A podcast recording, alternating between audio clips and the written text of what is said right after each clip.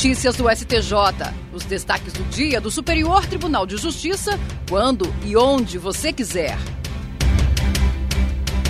Olá, esse é o boletim com alguns destaques do STJ.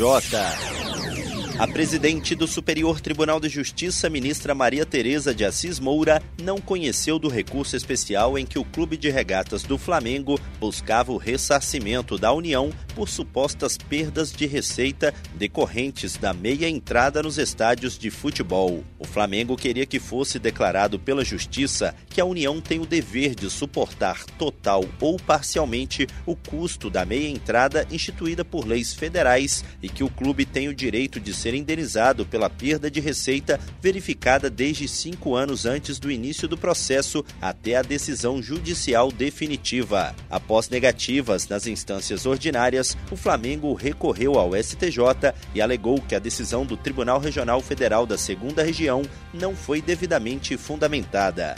O clube também sustentou que a decisão das instâncias ordinárias também deveria ser revista porque não levou em conta o balanço financeiro nem o laudo contábil que comprovariam o prejuízo causado pela meia entrada e afastariam a suspeita de que esse prejuízo poderia ter sido compensado com o aumento do valor dos ingressos apontou também cerceamento de defesa devido ao indeferimento de provas que pretendia apresentar. A ministra Maria Tereza de Assis Moura rejeitou todas as teses sustentadas. Segundo a magistrada, o Flamengo não apresentou argumentos válidos para justificar a tramitação do recurso no STJ. Ela observou que o clube indicou como violado um dispositivo inexistente no Código de Processo Civil. A presidente do STJ apontou ainda vários impedimentos processuais ao conhecimento do recurso do clube, como a falta de indicação precisa de dispositivos legais que teriam sido violados pelo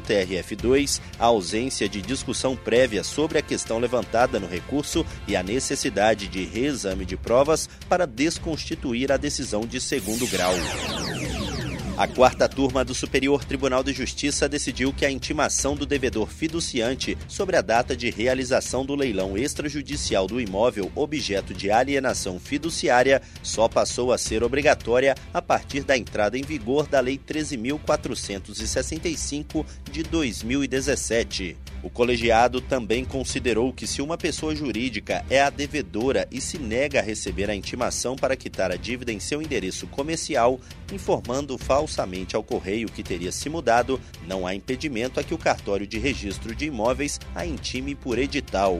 No caso analisado, o cartório expediu cinco cartas com aviso de recebimento para o endereço indicado no contrato de alienação fiduciária, todas devolvidas com a informação de que as duas empresas devedoras teriam se mudado.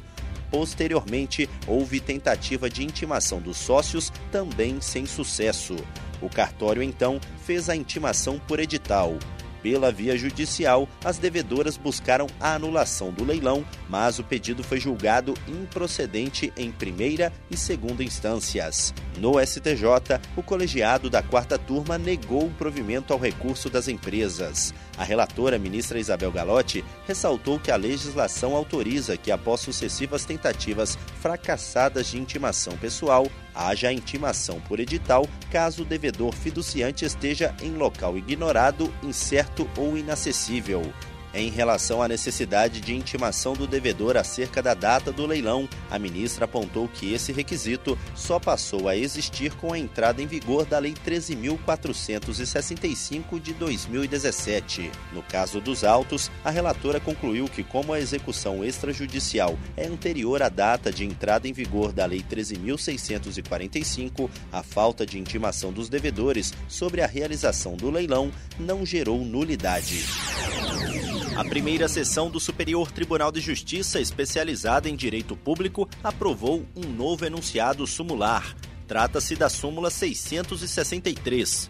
Ela dispõe que a pensão por morte de servidor público federal pode ser concedida ao filho inválido de qualquer idade, desde que a invalidez seja anterior ao óbito. As súmulas são um resumo de entendimentos consolidados nos julgamentos e servem para a orientação da comunidade jurídica a respeito da jurisprudência do tribunal.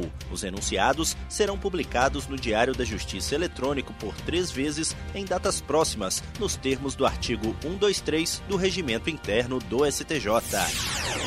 E esse foi o STJ Notícias de hoje. Se quiser ouvir mais, acesse o Spotify ou o SoundCloud do STJ.